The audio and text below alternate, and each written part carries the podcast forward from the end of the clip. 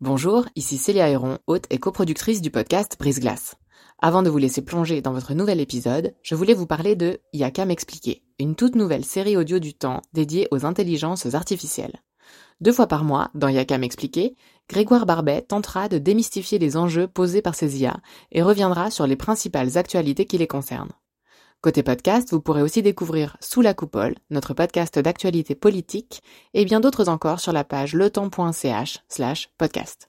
J'en profite enfin pour vous dire que vous pourrez bénéficier de nombreuses offres d'abonnement au journal Le Temps, web et print, sur la page letemps.ch slash abonnement au pluriel. Bonne écoute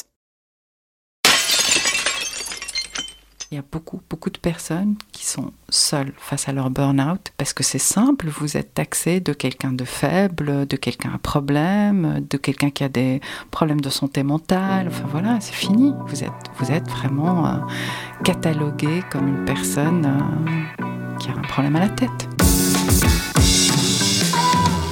Bienvenue dans Brise Glace, un podcast du temps qui s'intéresse à tout ce qu'on n'ose ni dire ni demander aux gens qui nous entourent.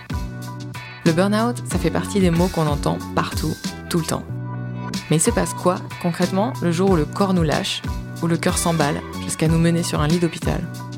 On est loin de se douter de l'isolement de la personne qui, parce qu'on l'a mise dans une situation professionnellement intenable, a sombré. C'est le cas de Sandrine, qui s'est retrouvée après 20 ans d'expérience à des postes de direction au bord du gouffre et qui n'ose toujours pas en parler depuis toute petite, j'ai toujours été quelqu'un qui euh, a toujours bossé à fond ses dossiers. Je suis pas quelqu'un de super intelligent, je suis une grande bosseuse. Euh, je ne suis pas carriériste, je me donne vraiment à fond parce que j'adore ce que je fais. Je travaille dans la fonction publique, euh, je dirige en fait une, une division. J'ai été recrutée pour introduire des changements euh, pour permettre finalement à cette division de devenir un peu plus en phase avec ce qui se passe actuellement, les tendances, mieux servir les, on va dire les usagers, les clients principaux. Voilà, j'avais à peu près une centaine de personnes euh, dans la division et quasiment 30 personnes en direct, ce qui était une aberration. Hein. J'ai hérité d'une division qui était tout sauf une division, c'était juste du grand n'importe quoi. Mais voilà, Comment est-ce que ça s'est traduit pour vous physiquement, ces, premiers, ces premières tensions, euh, les premiers signes, entre guillemets, de ce qui deviendra un burn-out? Beaucoup de fatigue, mais cette fois-ci, la fatigue était vraiment devenue euh, pas très positive. Quand je revenais à la maison, j'étais lessivée. Euh, j'avais envie d'en parler à mon mari. J'avais mon compagnon, mon mari, qui ensuite devient mon mari. il y avait vraiment ce besoin de parler tout le temps ce qui fait que finalement, bah, le problème, il est toujours dans votre tête. Et, euh, vous voyez que le mix entre le professionnel et le privé devient vraiment quasi permanent en fait. Parce que vous arrivez à la maison, vous avez ce problème en plus dans votre tête.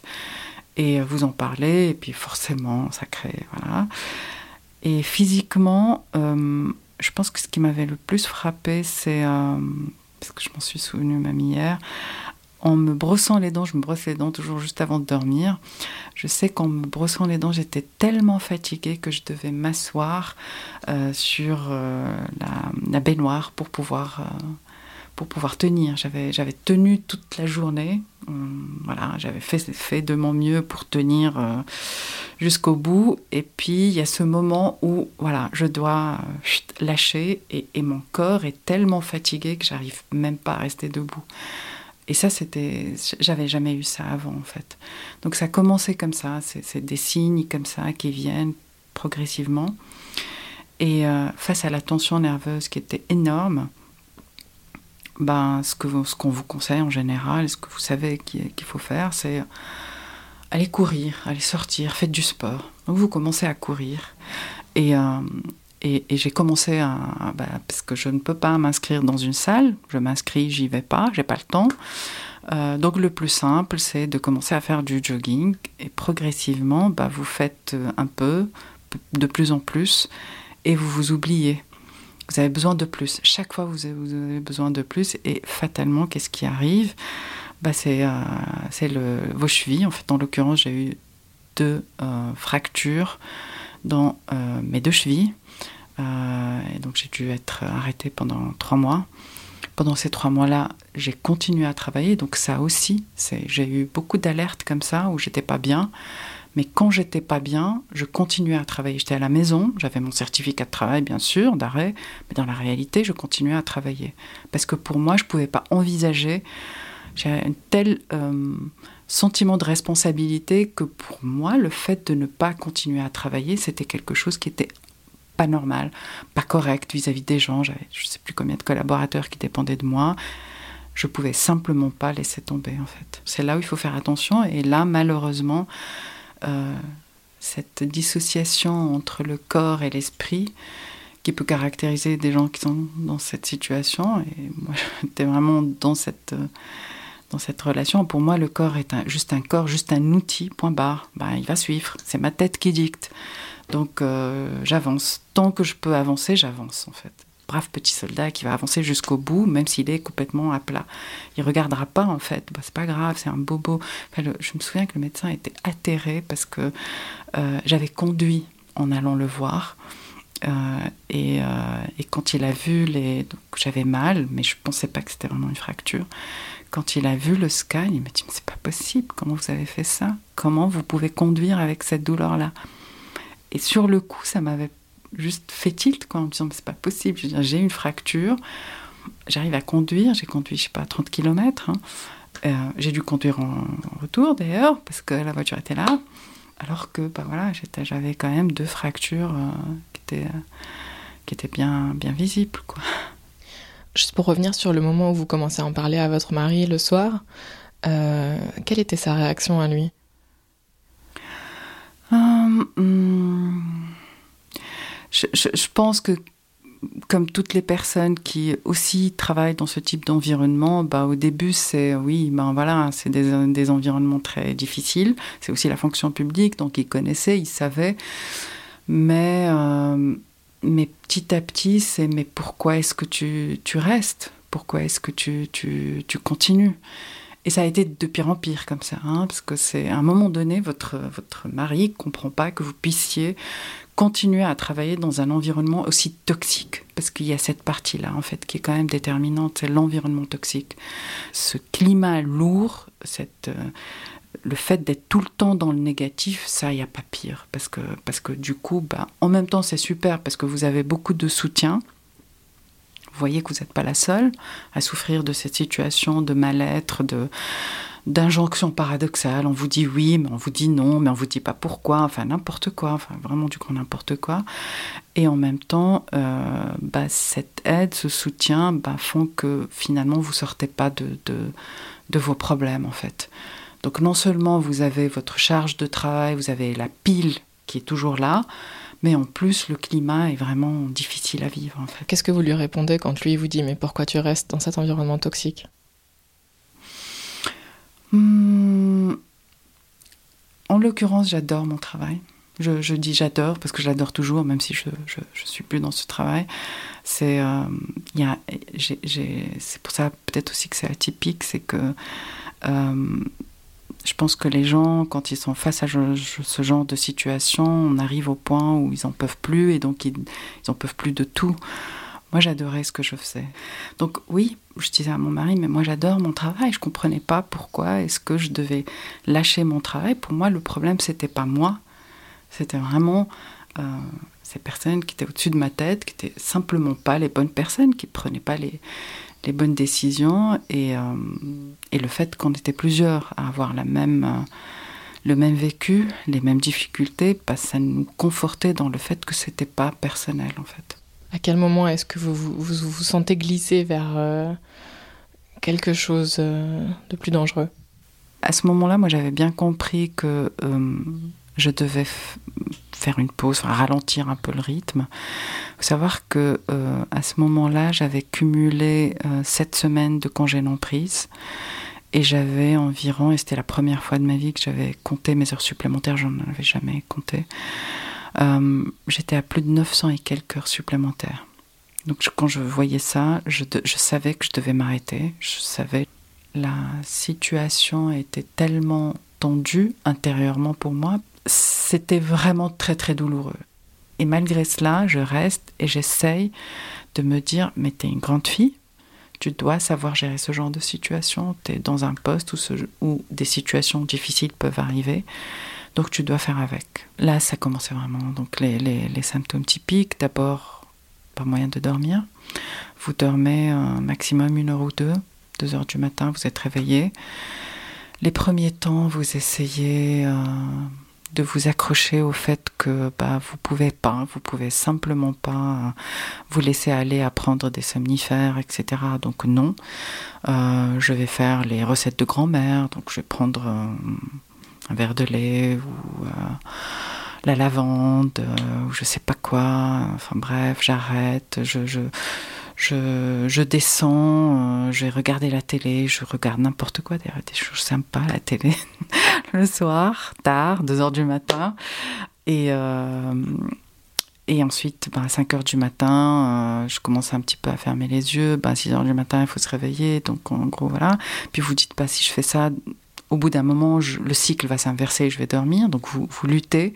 Mais entre-temps, vos, vos capacités à résister au stress qui, est lié à toute cette situation, ben, il va en s'amoin- s'amoindrissant. Et puis au bout d'un moment, vous voyez que vous n'y arrivez plus, vous ne tenez plus, vous prenez des somnifères, vous commencez le cycle des somnifères. C'est le pire des cycles parce que vous savez que, euh, en tout cas moi, je suis quelqu'un qui déteste ce genre de choses. Je déteste les médicaments, je déteste ce genre de, Je ne veux pas dépendre de médicaments et je sais que à ce moment-là, je n'avais pas d'autre choix que de prendre ces somnifères. Et, euh, et puis ensuite, c'était euh, plus physique. Euh, donc c'était vraiment... J'arrivais plus à manger en fait. Quand j'étais devant mon, mon assiette, au bout de la troisième cuillère, c'était fini. Il n'y a plus rien qui passait. Et forcément, vous essayez de vivre avec ça et de voir le bon côté des choses en vous disant bah, je suis en train de perdre des kilos, c'est super. Et en gros, en quelques mois, vous perdez 10 kilos.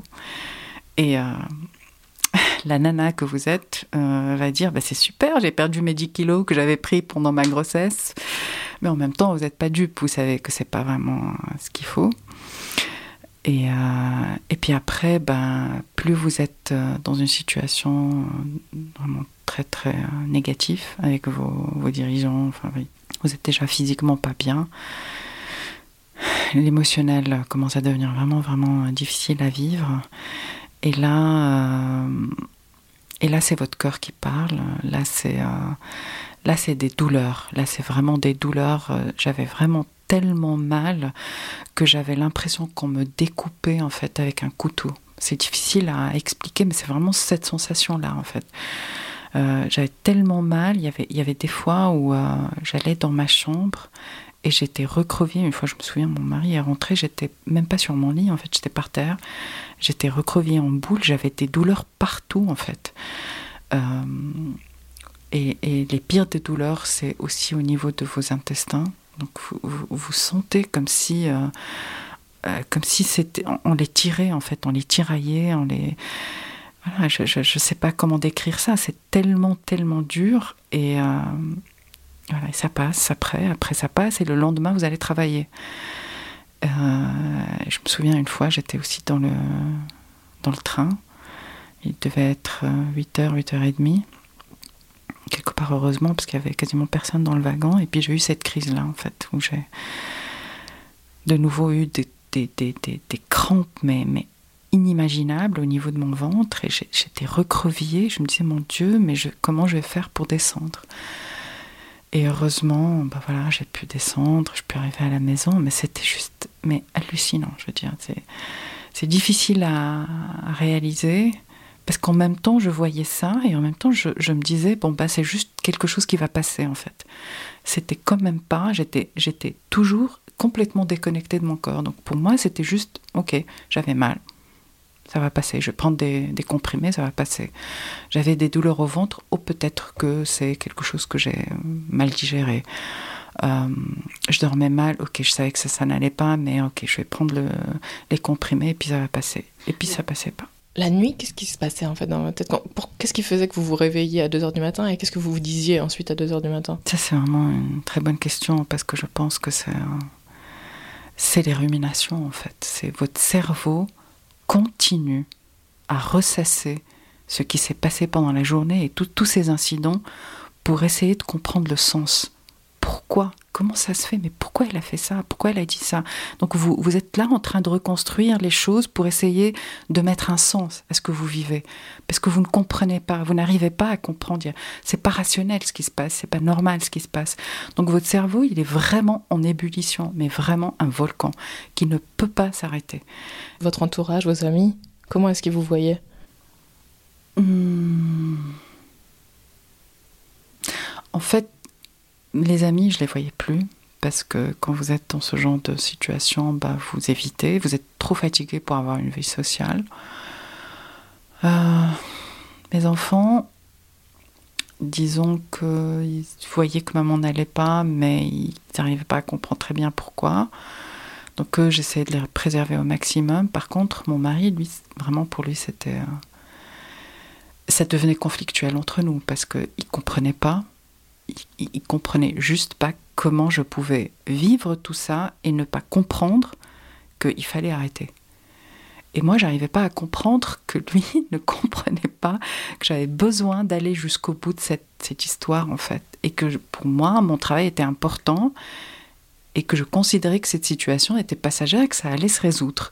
Que je me faisais un défi personnel, en fait de survivre à ça. C'est allé euh, de pire en pire. Hein. Donc après, j'ai eu des crises d'angoisse.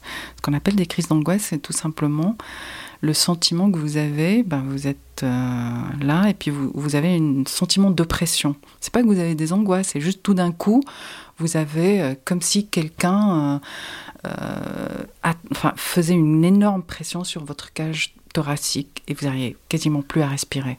Donc c'est souvent la nuit je me réveille, j'ouvre la fenêtre et j'essaie de respirer. Donc un jour, je me sentais pas bien pendant cette période. Et je me suis dit, bon, bah, je me sens pas bien, j'étais toute seule en plus à la maison, je me sens pas bien, je vais quand même prendre ma tension parce que je pense que là, je dois être à 8. Et je regarde, donc j'ai le tensiomètre qui, lui, je pense qu'il a juste disjoncté, donc il, refait le, le, truc automatiquement hein, trois fois. Et à la fin, s'affiche 21,9. Et là, je me dis, mais c'est pas vrai. Donc, j'ai eu un moment, mais un blanc total, mais je sais pas, c'est une situation qui est juste incroyable où tout d'un coup, tout s'arrête et vous avez que ce chiffre-là en tête. Et, euh, et, pendant un moment, je suis restée comme ça, épétée, quoi, parce que je ne je, pensais pas que ça pouvait m'arriver. Après, évidemment, donc je vais voir euh, le médecin, le cardiologue, qui me suivait depuis un, certain nombre d'années pour autre chose. Et puis, euh, et c'est vraiment ce cardiologue en fait qui euh, tout d'un coup me regarde. Donc je lui ai pas parlé, je lui ai juste dit que je vivais une situation de tension au travail.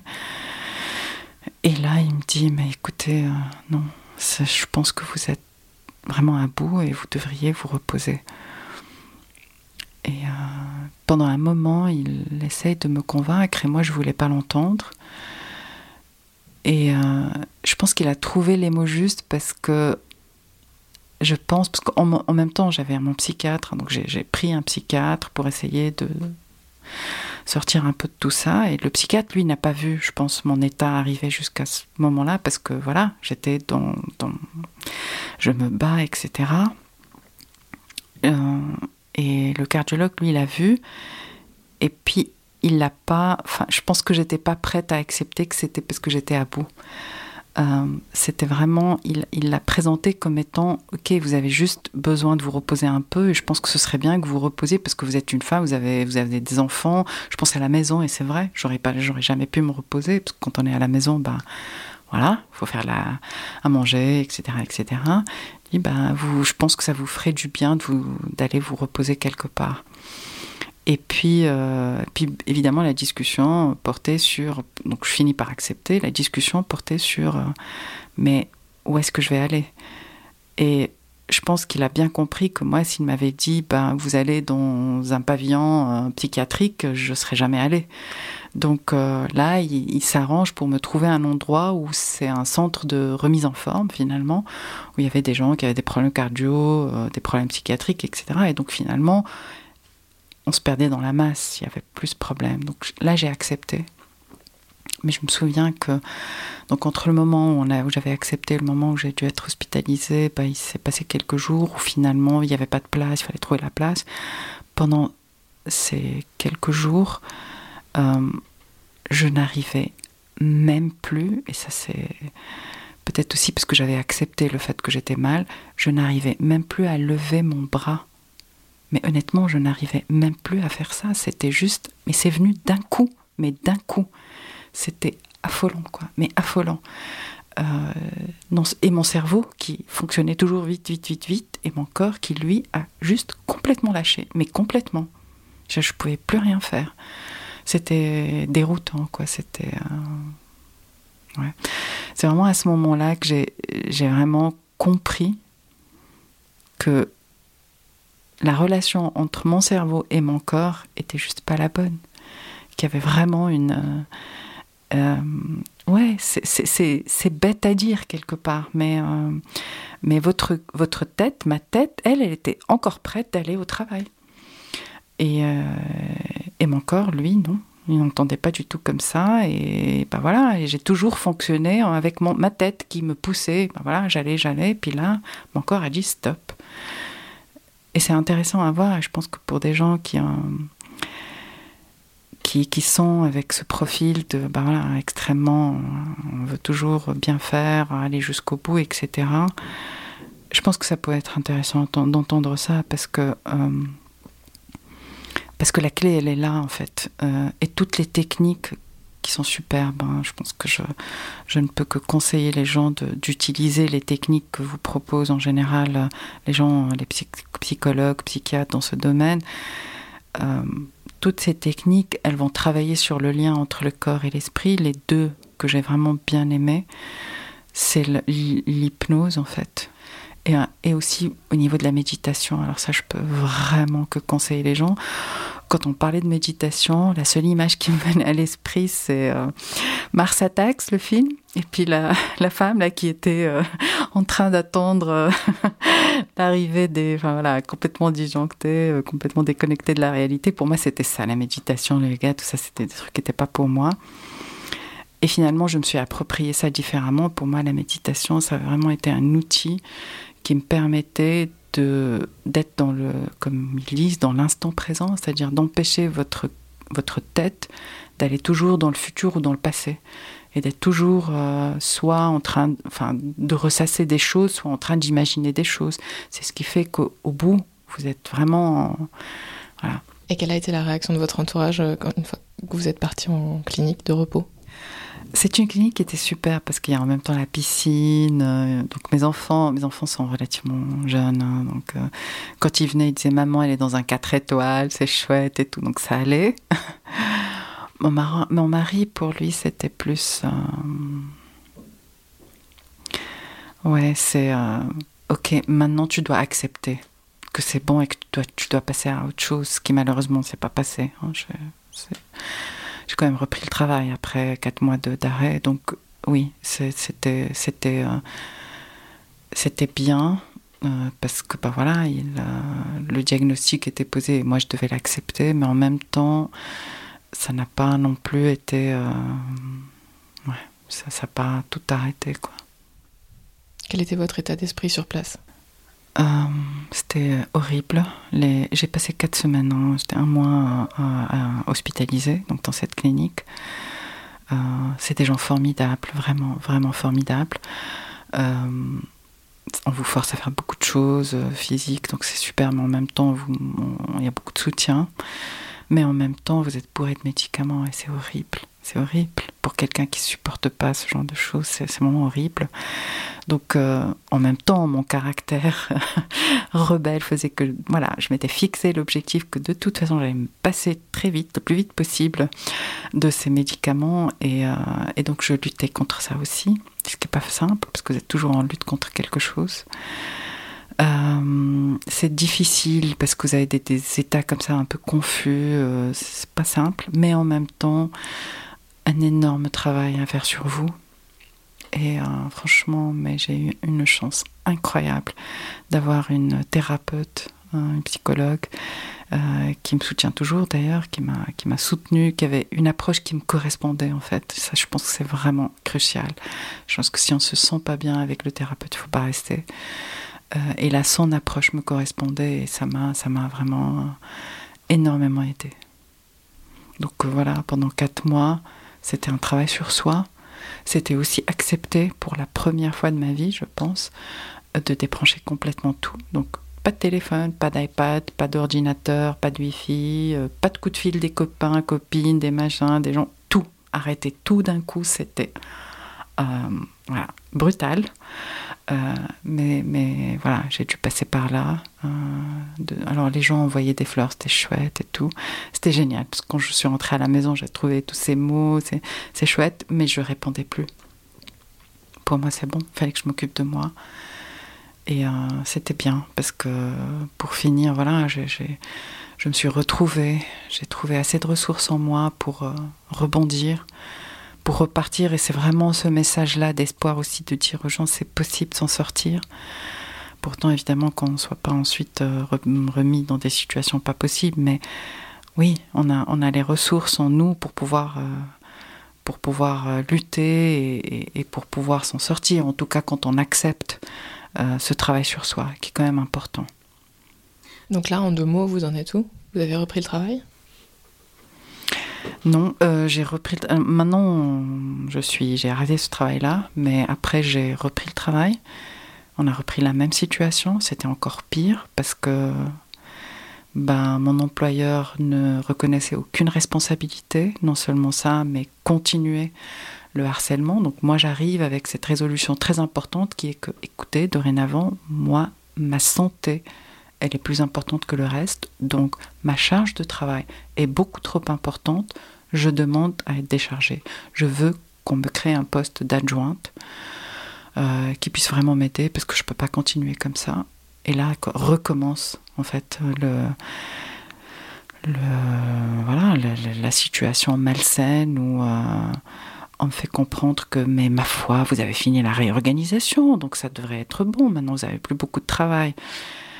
Et malgré le fait qu'il y avait le budget pour ce poste, ils ont été quand même jusqu'à me refuser ce poste. Et là, de nouveau, ça a recraqué à ce moment-là, ça a vraiment pris une autre tournure, et là, c'est devenu méchant, vraiment mesquin. Comme dans tout ce genre de situation, ben, on finit par monter un dossier contre vous pour se débarrasser de vous.